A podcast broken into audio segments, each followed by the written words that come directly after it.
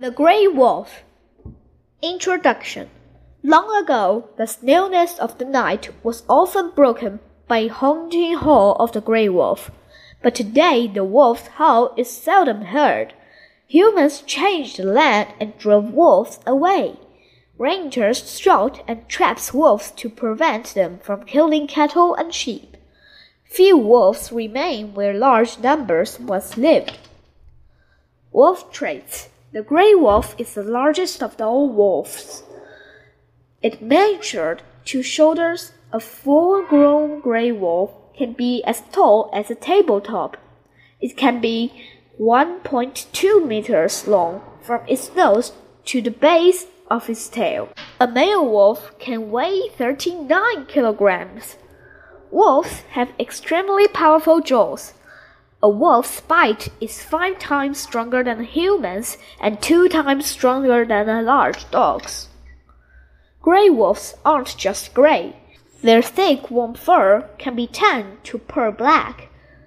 Wolves have wide feet to help them walk on top of the snow. Wolf packs. Wolves live in groups called packs. An average pack has from five to nine wolves.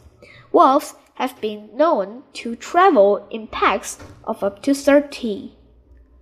The pack is made up of one male leader, one female leader, and their offspring. The male and female leaders are called alphas. The offspring stay with the pack until they are two or three years old, when they leave to look for mates. The offspring and their mates then have pups and start new packs. Working in packs enables wolves to hunt large animals. Wolves hunt deer, elk, moose, and other animals. They also hunt smaller animals, such as rabbits. Pack members use the position of their ears, mouths, and tails to communicate. They also use barks, whimpers, and howls.